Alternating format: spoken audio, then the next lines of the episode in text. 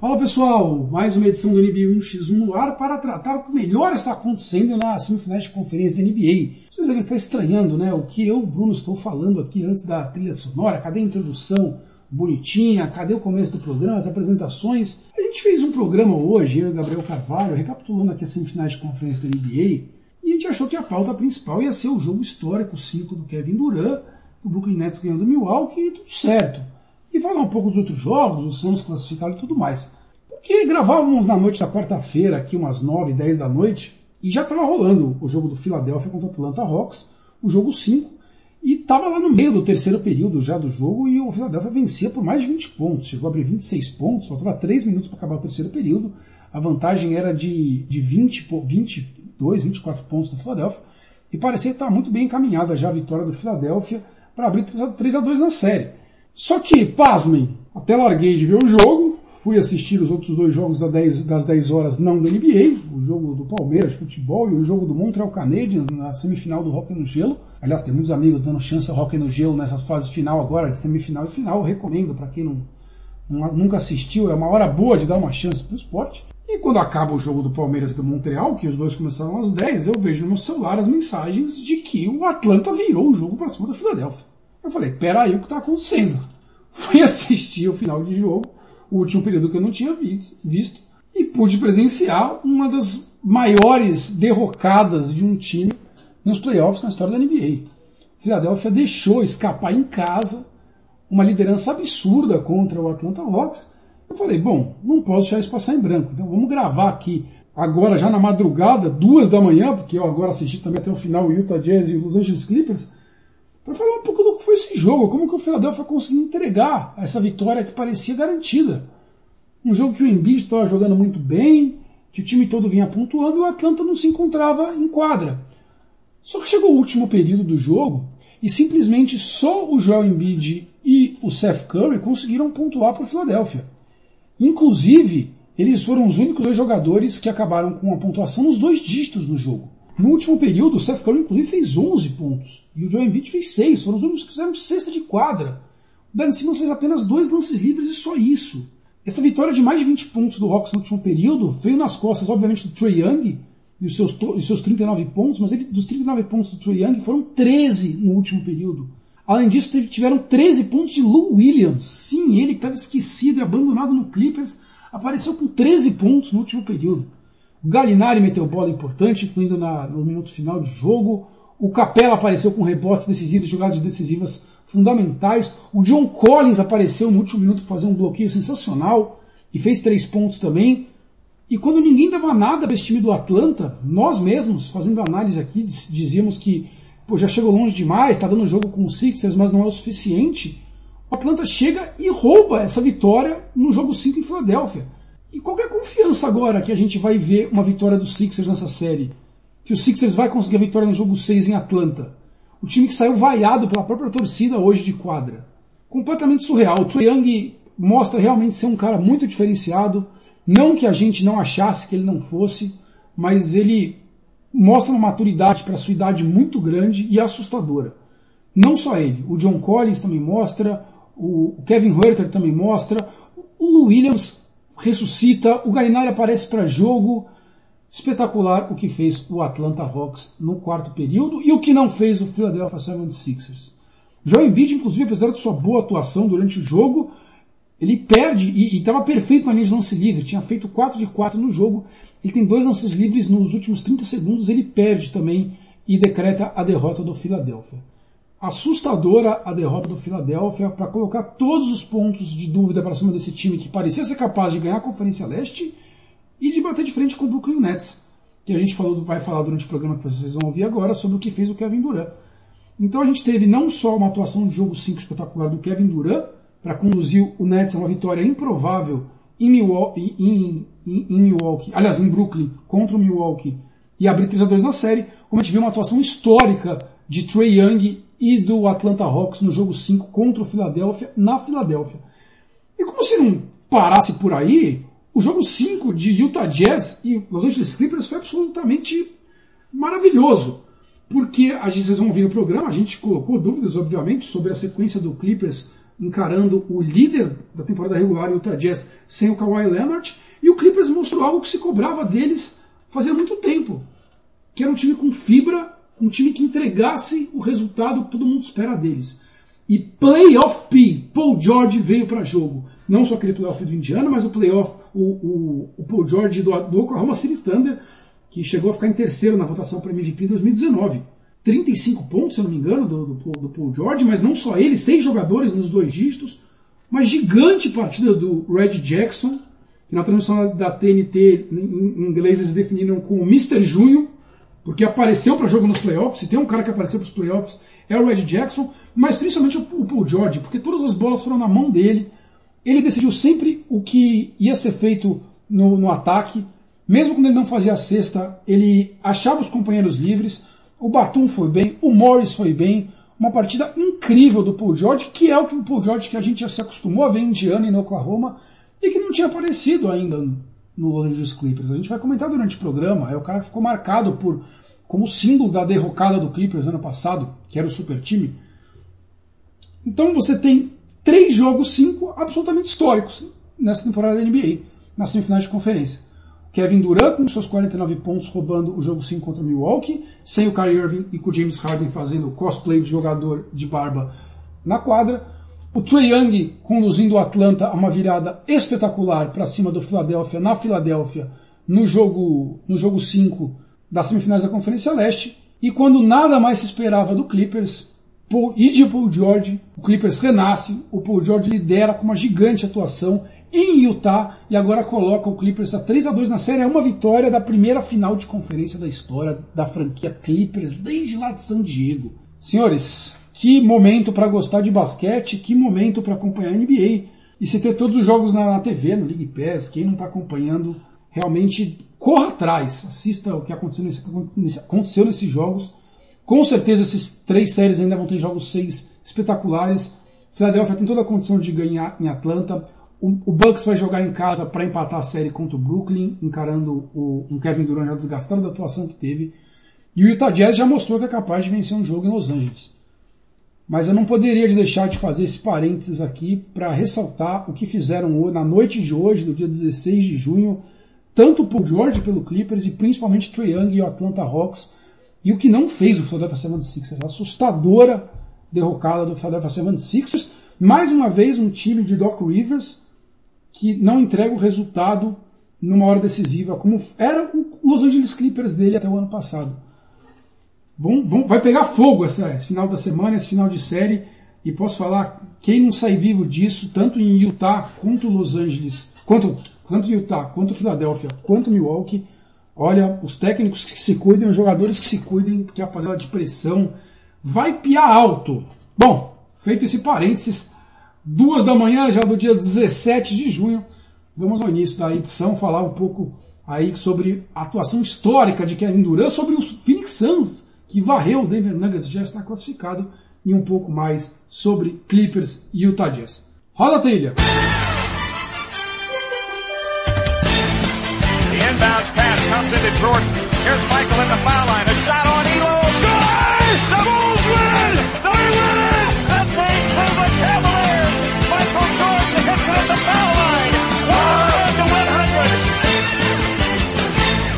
Tá no ar mais uma edição do podcast NBA 1x1. Eu sou Bruno Sader e como vocês sabem, falaremos muito de NBA. NBA que está na, na sua fase semifinal de conferência. O bicho pegando uma série decidida já, as outras três séries eh, empatadas ou com diferença agora de um jogo, indo pra, pelo menos até jogo 6, as outras três semifinais de conferência. Falaremos sobre elas agora. Gabriel Carvalho está comigo. Biel, pegando fogo. Você viu que eu nem enrolei muito aqui hoje na introdução do programa quatro duelos, já um terminado, bem legais para conversar nessa reta final de NBA 2021. Fala Bruno, fala galera que está escutando o NBA 1x1. É realmente uma semifinal de conferência que acho que tem até superado as expectativas por a gente ter pelo menos três séries que estão bem parelhas até aqui, com pelo menos jogo 6 garantido. Né? Pelo menos jogo 6 garantido. A única delas que já acabou é que a gente vai começar falando na Conferência Oeste, na qual o Phoenix Suns bateu o Denver Nuggets por 4 a 0.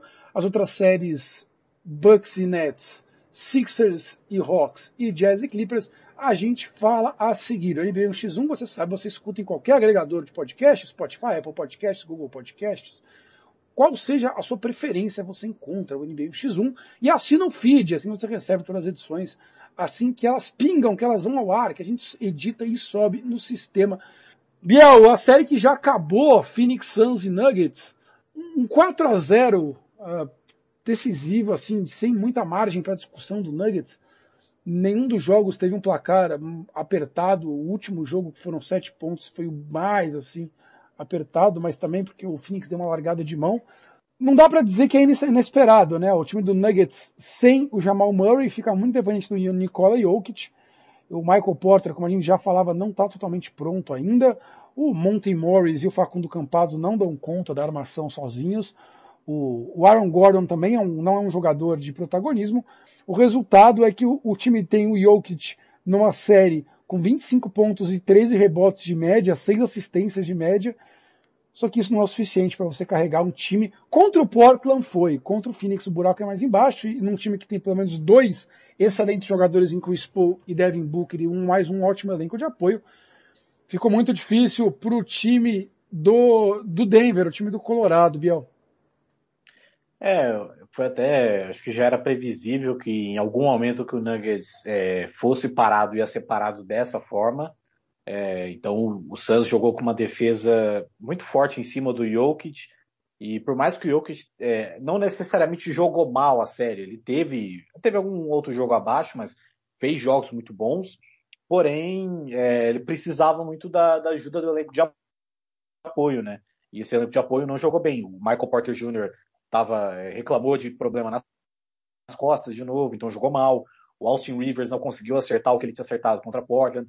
O Campazzo, muitas vezes explorado e muitas vezes também sem conseguir produzir de forma eficiente no ataque. O Aaron Gordon jogou muito mal a série inteira.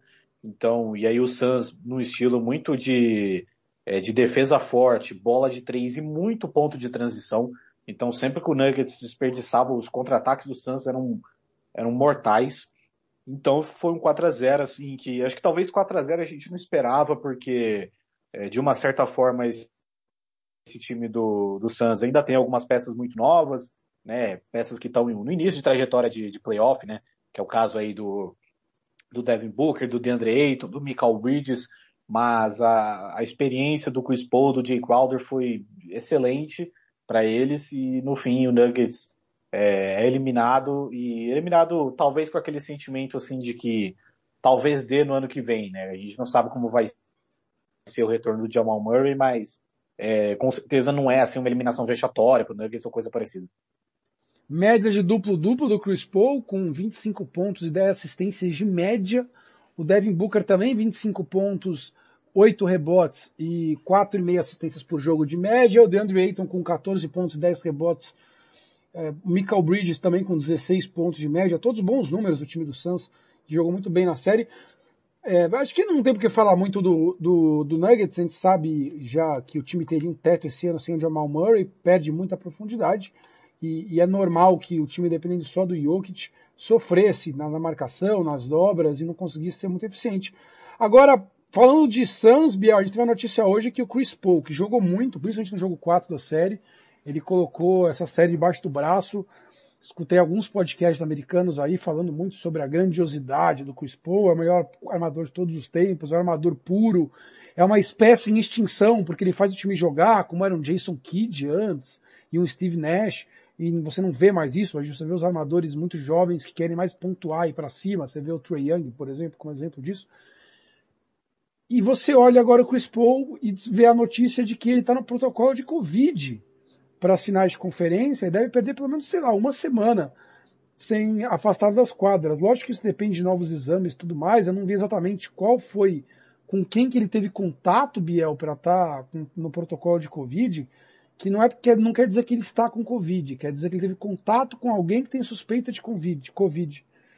Agora, a sorte do Suns é que o, o possivelmente Clippers e, e e Jazz podem ir para sete jogos, né? E aí a série começa a semana que vem e pode dar tempo do, do Chris Paul voltar, Biel. Porque sem o Chris Paul, esse time perde totalmente a, a, a força no, volta assim, desce de prateleira, Biel, na minha opinião. Desce da primeira prateleira do favoritos pelo título para uma prateleira de vamos ver o que dá. Basicamente. Porque esse time do, do, do Phoenix Suns, sem o Chris Paul e o Crowder, é o time que não conseguiu se classificar para os playoffs nos outros anos, Biel. É, uma situação, infelizmente essa situação né, de protocolo de Covid é algo que falta muita transparência, né? Então a gente nunca sabe exatamente o que acontece. A gente não sabe, por exemplo, se o próprio Chris Paul foi é, vacinado, apesar, é claro, você pode ser vacinado e é, além de contrair com sintomas leves ou sem sintomas, você pode ser um transmissor também. É, mas eu acho também que a NBA é, vai testar pelo menos o Chris Paul todo dia para ter certeza que o Chris Paul vai pelo menos poder voltar para essa série e jogar, para ele poder jogar a série inteira, né? Não acho que ele. É, pega mal para a liga, né, Biel? Eles ficar, você é. perder, ainda mais com tudo que ele jogou, e todo mundo só fala no cara, de repente o cara tá fora. E não é assim que ele tá com diagnosticado com Covid, é por causa do protocolo de Covid que você mesmo falou, é bem, é bem confuso. Então, todo mundo vai ficar gritando na orelha da NBA, né? É, e teve também o caso do, do LeBron James, umas semanas atrás, que ele é, participou de uma aglomeração em Los Angeles, que é algo que violava o protocolo, porém a NBA não colocou ele, não é, é, é, porque, é a aglomeração também que ele fez foi a participação de uma gravação de propaganda é, do negócio um, que ele é, foi um, inauguração um de um evento de, de tequila, alguma coisa assim. Isso. Não, Enfim, não, foi, é... não, não, foi, não foi uma festa ou tipo, né, foi, um, foi um evento comercial, mas mesmo assim. É, não, não foi no strip club que nem o Harden, mas enfim. É, foi uma situação que a NBA de uma certa forma fez uma vista grossa porque era uma estrela e de assim, a gente não pode ser inocente ao ponto de achar que a NBA não vai tratar suas estrelas de forma diferente. Então, eu imagino que o Chris Paul deva voltar para a final de conferência, porque realmente o Suns sem ele é algo, tipo, vamos ver o que dá. Eu até acho assim que o Cameron Payne é um armador que deu um passo muito grande, né, e virou um reserva bem sólido e é um cara que joga bem com, com o Devin Booker, mas é, então existe assim um, um abismo de diferença entre você ser o Cameron Payne, o jogador de banco, e você ser um talvez um dos dez maiores armadores que o basquete já viu, né? Então, a aguardar essas, essa resolução disso. Eu acho que dá para dizer tranquilo que para muitos ele é o maior armador armador, né? O, o número um ali do basquete. Mas ele, mas ele, cara, você vai botar ele numa linha de, é porque assim, o Allen Iverson, por exemplo, é mais um shooting guard, né? Que é o que arremessa, é mais um armador arremessador. Você vai colocar ele num, num assim, numa linha de Steve Nash, que tem dois MVPs. É, puta, é, sei lá, você vai ter que voltar muito para pegar uns armador casca grossa para comparar. É, um Oscar Robertson, mas era um cara muito mais pontuador também lá do Bucks dos anos 70. Antes vai voltar um Jerry West, mas também era um cara muito pontuador. Então, com essa característica de criação de jogada mesmo, é, é cara, top 3 ali, se não top 1 vai discutir muito lá pra frente. Agora, Biel, você achava que esse time do Suns ia. Tá com cara de final de NBA, né? Tá com cara, porque assim, o Jazz e o Clippers, a gente vai falar daqui a, daqui a pouco, até pela agora a questão do Kawhi, não me passam uma confiança enorme. Esse Suns tá redondinho. Tá com uma cara de final de NBA. Quem diria, hein? O Phoenix Suns dando um pouco de, de sorte depois de tantos anos de azares e, e, e, e todos os azares do mundo que, a, que o time do Steve Nash deu e do Mike D'Antoni nos anos 2000, de lesões, de momentos decisivos que a moeda caiu pro lado errado. Um Suns que Bruno Costa tanto exaltava no começo da temporada, tá com uma carinha de final de NBA, não tá não? Ah, tá sim, tá sim. Eu, eu tinha uma aposta alta também nesse Suns, porque eles já tinham terminado bem no ano passado, né, quando eles foram jogar a bolha, com, assim, todo mundo rindo, né, da NBA, pô, por que que vocês chamaram o Suns? O Suns fez a melhor campanha da bolha. Eles ganharam os oito jogos, não foi suficiente para ir para os playoffs, mas naqueles oito jogos você deu para ver uma, um salto, assim, uma mudança.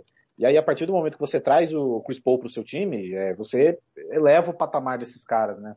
O Chris Paul, ele tem esse diferencial, assim, de, de Midas, né? De, de ser o cara que tudo que toca vira ouro, apesar dele nunca ter sido campeão, né? Que, enfim, muitas circunstâncias talvez impediram ele nas melhores chances.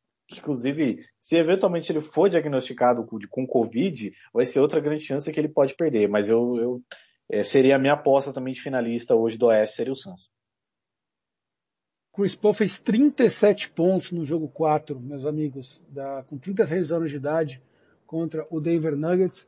É, eu não esperava que fosse dar esse salto tão grande de cara, assim. Mas enfim, vamos ter um tempo para falar de Phoenix Suns. E, e o Chris Paul também é maravilhoso, cara, porque ele tá na NBA faz uns 15 anos, quase, um pouco menos.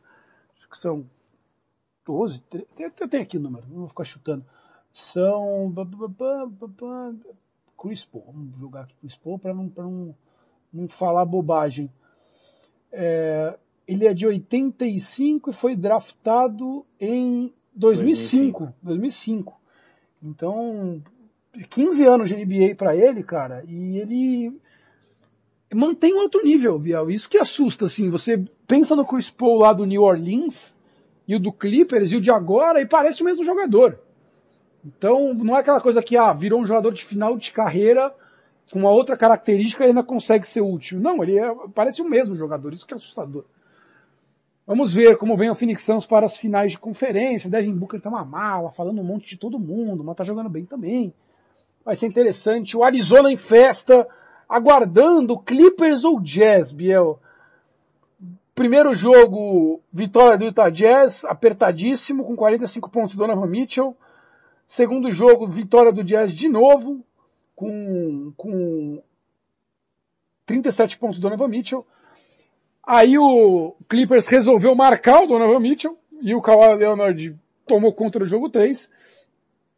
E um jogo 4 espetacular na última, no último dia 14, na última segunda-feira, no qual o Clippers acabou com a vitória no final, empatando a série em 2 a 2 Hoje, é hoje jogo 5, né? Hoje jogo 5. Hoje, Essa hoje. série, série tá incrível.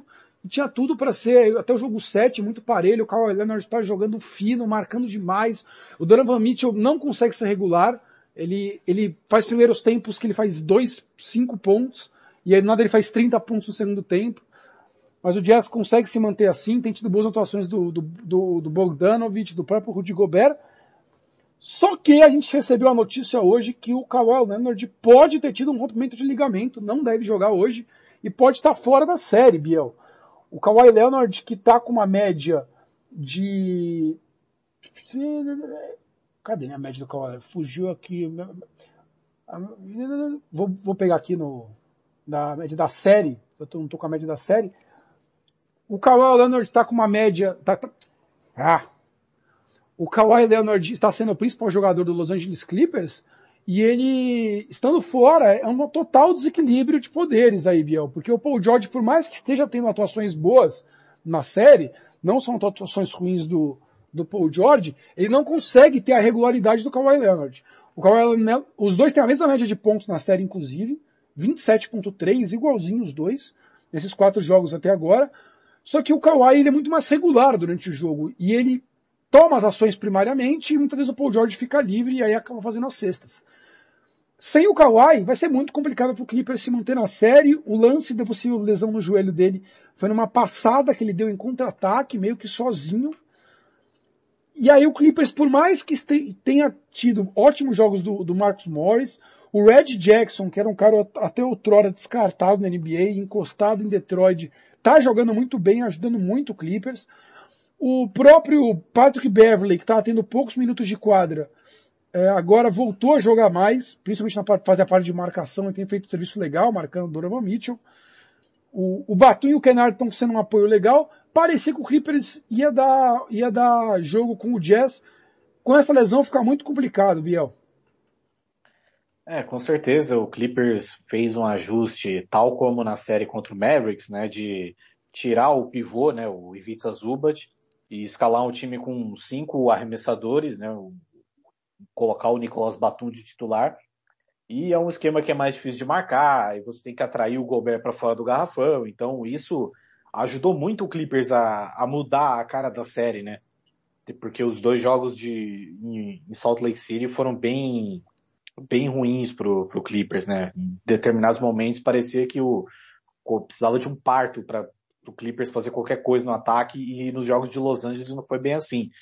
E, enfim, sem o Kawhi Leonard você tá sem talvez um dos cinco melhores jogadores da NBA hoje, um cara que tem uma capacidade é, de, de marcação e de pontuação muito boa, seja com de na bola de três, seja de meia distância, seja atacando a cesta, ele é, ofensivamente é, é, bom em tudo que faz.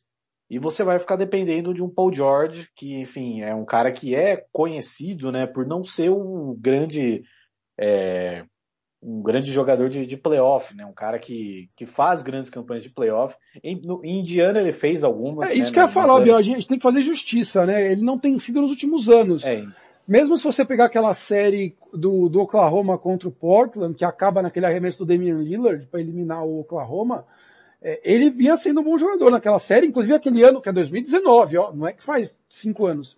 Ele, ele, ele fechou em terceiro na corrida pelo MVP, ele foi o terceiro melhor jogador na votação da temporada regular. É, enfim, aí depois ele teve uma cirurgia no ombro, e esse problema no ombro prejudicou ele um pouco naquela série, eventualmente na temporada passada também. Então. Foi é horrível na coisa, bolha, né? né? Foi horrível, assim, é. não só foi mal, mas como teve momentos simbólicos de ruindade, né? Com um arremesso lateral de tabela. Ele, ele virou o símbolo da derrocada do, do Clippers. Talvez até meio injustamente, mas não jogou bem mesmo. Enfim, agora ele vai ter a missão de ser o cara número um de um time, coisa que ele não é há muito tempo né? Porque não é desde que ele saiu de Indiana, né? Ele era, ele era no Pacers, mas no Thunder ele tinha que dividir o protagonismo com o Westbrook.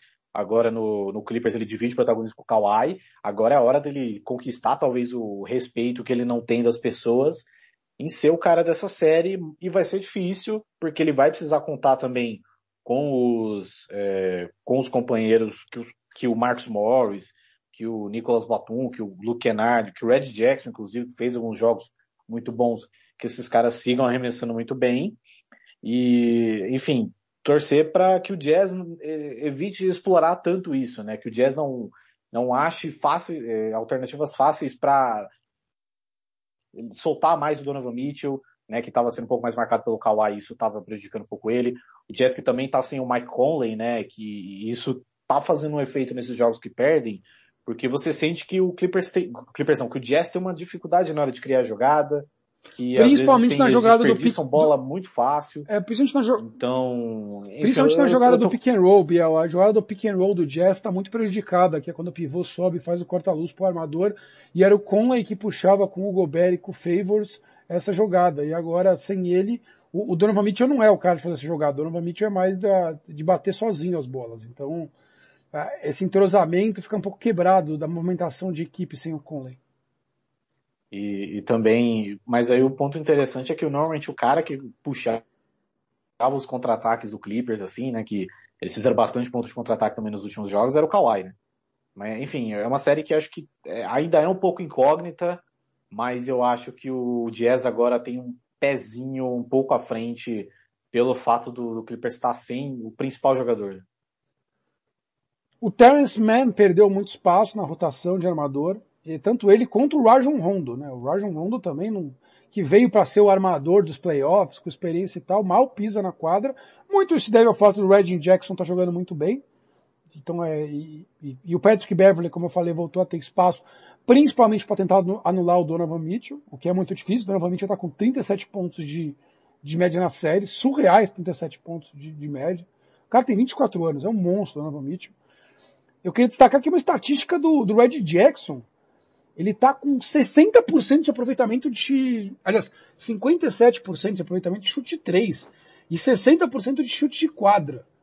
E, e 100% de lance livre. Tudo bem que foram três lances livres só, mas são números enormes assim do Red Jackson na, na, na série.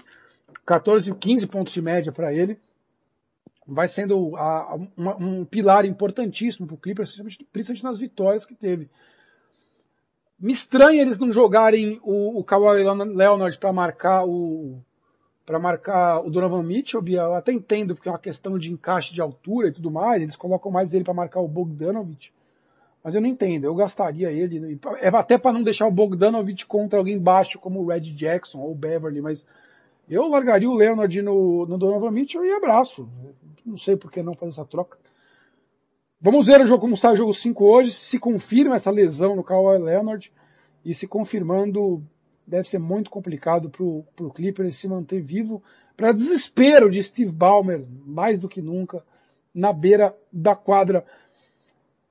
Conferência Leste, Biel, temos que falar de Kevin Durant e do, e do Brooklyn Nets, porque todos que estão ouvindo sabem que o Brooklyn Nets já vinha para a série contra o Milwaukee Bucks sem o sem o Kawhi, o Kawhi, sem o, o James Harden, James. O, o, Brooklyn Nets vem para a série contra o Bucks sem o James Harden, perde o Kyrie Irving no, durante a série e vai para um jogo 5 decisivo em Brooklyn sem Kyrie Irving e com James Harden no sacrifício. O James Harden foi horroroso no jogo, tentou, fez um, um sacrifício para jogar, claramente um sacrifício para jogar esse jogo 5 e, e, chutou um de 10, chutou muito mal. Ainda que ele tenha sido importante para atrair a marcação, Biel, ele não, não foi um fator decisivo. E o time contou com uma atuação histórica de Kevin Durant, de 49 pontos, do, do duas vezes MVP das finais, para conseguir a vitória numa atuação muito importante de Jeff Green também, voltando à série, jogando seu segundo jogo na série. Jeff Green com agora está com 17 pontos de média na série, com a atuação dele de ontem. E um, e um Brooklyn Nets que parecia esfacelado consegue uma vitória no jogo 5. E agora eu quero ver pro Bucks arranjar duas vitórias nessa série, Biel, porque até agora a gente não teve um. É difícil falar que o Giannis não é consistente, com média de 30 pontos e 12 rebotes. Mas na hora do vamos ver, ele não está conseguindo chamar a responsabilidade. O, o Brooklyn Nets ganhou os primeiros dois jogos por vareio, o, o, Bucks ganhou o terceiro jogo num coin flip total no final do jogo, apertadíssimo, um jogo horrível de chute de nível de arremesso baixíssimo, 86 a 83, que o Bucks ganha no final. E o Bucks ganha o jogo 4 aí, que tem em conta com a lesão do, do Kyrie, uh, até com uma margem de segurança maior. E, e se o Bucks ganha esse jogo 5, como teve 17 pontos de liderança no jogo, então o Bucks tem uma liderança grande no jogo, no segundo tempo, inclusive, essa liderança, e não conseguiu segurar. Ia ser, o Bucks ia jogar em casa o sexto jogo para decidir, e não vai ser o que aconteceu. Eles vão jogar em, em Milwaukee para empatar a série. O Brooklyn Nets pode, inclusive, Biel, poupar, não forçar o Harden e o Karim nesse jogo 6, porque o Harden jogou no sacrifício. Acho natural que o Kevin Durant não jogue tão bem o jogo 6, porque o Kevin Durant, mais do que ter feito 49 pontos, ele jogou os 48 minutos do jogo 6 atuação absolutamente monstruosa, é, é muito sacrificante para o jogador jogar o, ficar os 48 minutos em quadro, não saiu um minuto sequer do jogo. Arremessos 8 de 10 em arremessos contestados, é, 45% de 3 pontos, incluindo uma bola de 3 no final do jogo, contestadíssima de longe, que eu não sei como ele fez cair. E, e decisões atrás de decisões burras do time do Milwaukee Bucks, Biel. Era um jogo decisivo para o Bucks, até por o Harden não estar tá bem ainda, por não ter Kyrie, e você vai para um esquema de jogo que você coloca o PJ Tucker em cima do, do, do Kevin Durant. Ah, Bruno, o PJ Tucker é um bom marcador. Sim, o Tucker é um bom marcador, faz um bom trabalho, inclusive, com o Kevin Durant.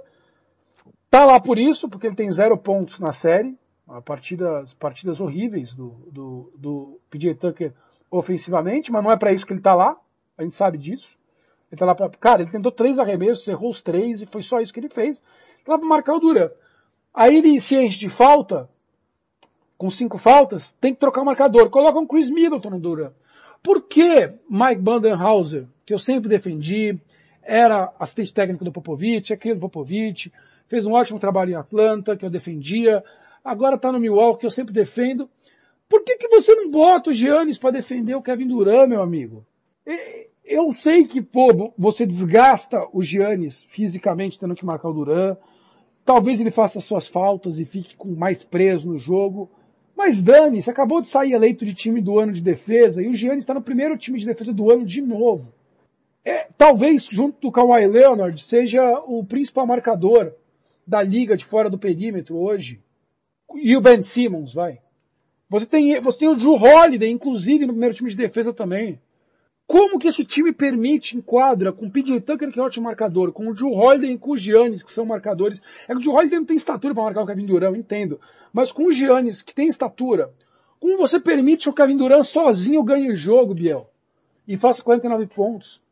Dobra nele, dane-se. Deixa o resto do time do Nets. Se o Joe Harris meter, que tá chutando mal pra caralho na série ainda, diga-se. meter 10 bolas de 3 você perdeu o jogo, beleza. Não pode deixar o Kevin Durant, um dos 15 maiores jogadores de basquete de todos os tempos, fazer, sozinho em quadra, fazer 49 pontos. Sinceramente, Biel, o Bucks caindo, o Mike Budenhauser vai ser demitido. Não tenho dúvida nenhuma. Nenhuma, nenhuma. É, eu também, para mim estava bem claro já há um tempo também que, enfim, ele tinha que levar esse time pelo menos para uma final para ele não perder o emprego. E ontem foi foi uma paçocada assim das grandes, né? Porque não é como se tipo, pô, foi, uma grande atuação do Duran, mas o Nets também. Não, o Nets jogou mal também.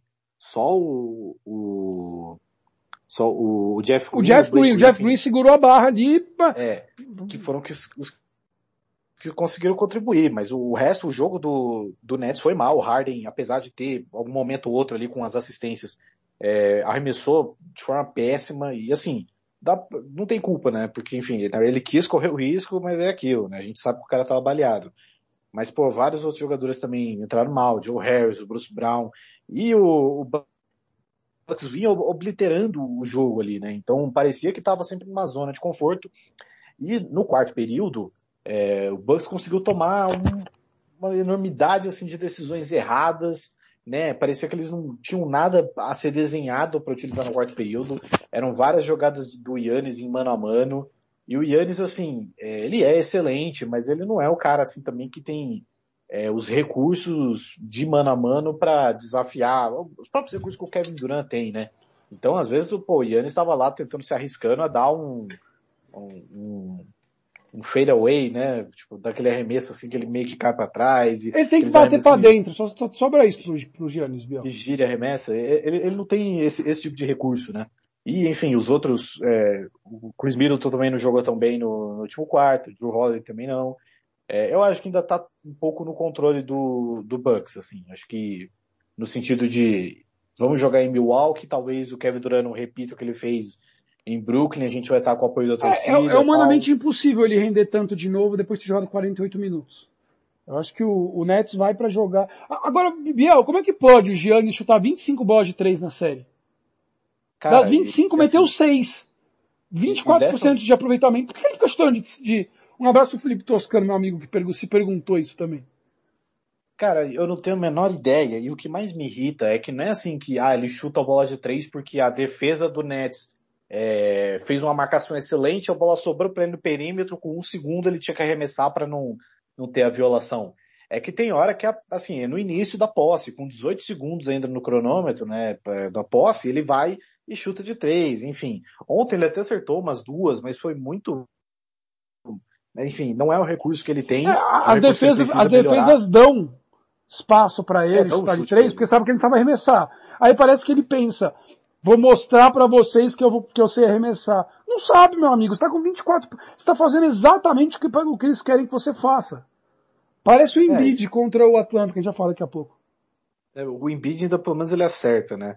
E Algumas. se contar também o, o Yannis em lance livre também, que tá um negócio constrangedor, né? Não sei se tem um número aí. Tenho, 41%. 41% Não, é. chutou 36, acertou 15. É inaceitável. Biel, é, o cara que ganha 200, eu jogo mais bem pago da NBA, não pode chutar 41%. Eu vou buscar o Shaquille O'Neal aqui, quanto o Shaquille O'Neal chutava. Mas, ele não, mas sabe qual é o problema? O problema é o seguinte, diferente da bola de três que ele chuta porque ele é um idiota, a, a bola de, o, o lance livre ele vai ter que chutar. Porque ele vai infiltrar e vai sofrer falta. Ele não pode ter medo de sofrer falta.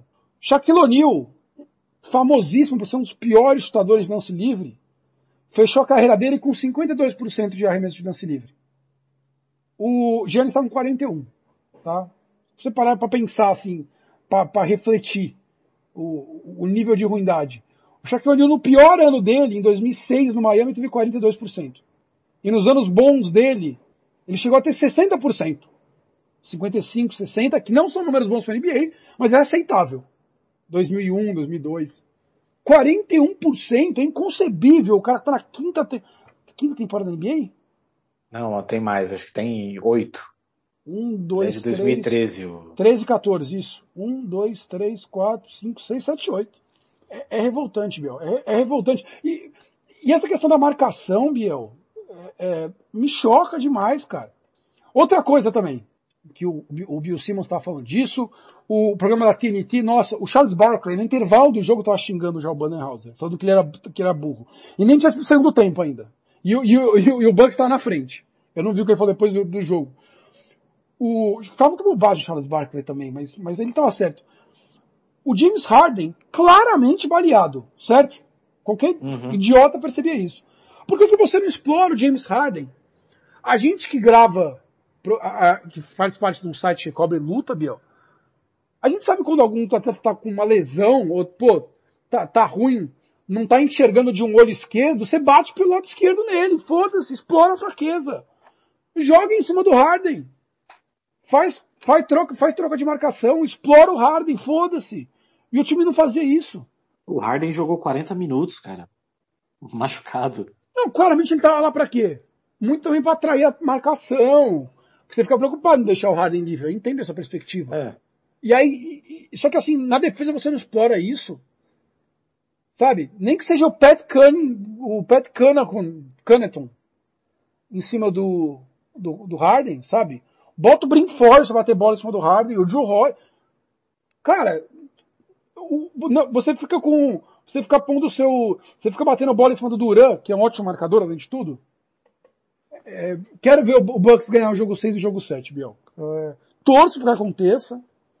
Porque já declarei aqui mais uma vez que sou contra catados, times inventados, sem nenhum trabalho coletivo, que é o caso do Nets. Além de tudo, não vou com a cara do Duran, nem com a cara do Harden. Mas, sinceramente, cara, ontem foi decisivo. E, e eu não tenho perspectiva de que o, o, Bucks vai ganhar um jogo um jogo 7 em, em Brooklyn. Em Brooklyn. Aliás, finalmente o Brooklyn com cara de que tem torcida, né? Ginásio cheio e a torcida participando, de pé. Um, um clima de jogo de playoff e não um time inventado. É, vamos ter que engolir o Nets na, na, final de conferência pelo jeito, Biel. Você vê o, o Bucks ganhando dois jogos nessa série? Cara, eu, eu acho que o Bucks ainda consegue levar para o jogo 7. Né? Eu acho que em Milwaukee, eu acho que eles é, podem ajustar umas coisas aqui e ficarem mais confortáveis, mas é, e também depende do que, que vai ser do Harden e do Kyrie. Eu acho até que dá para o Kyrie voltar, talvez, para um jogo 7. Não acho que as, os primeiros exames é, não, não apresentaram assim que foi uma fratura grave ou coisa parecida, que sabe com um dia de descanso ele pode voltar, mas acho que hoje mesmo a moeda tá virada pro lado do Nets. Tava feliz da vida, Biel, mas pelo jeito não vai ser pelo jeito não vai ser nessa série que eu me livrarei do Brooklyn Nets. Biel, estou é, muito curioso para saber o que vai ser esse, desse final pelas lesões do Nets, de como vão estar Kyrie Irving James Harden, se o Kawhi Leonard vai, vai jogar ainda nessa série, tudo indica que não mais, e se o Chris Paul vai voltar para a final de conferência, até quando ele vai ficar fora por esse protocolo de Covid. Obviamente essas lesões todas de Kyrie, de Harden e agora de Kawhi Leonard, apesar de serem caras com um certo, já tiveram alguma coisinha ali, é, se devem muito ao que foi essa temporada, né? Uma temporada corrida. LeBron James já foi ontem nas redes sociais. O Lakers que teve o Anthony Davis fora por lesão. Inclusive teve um recorde, acho que são sete All-Stars.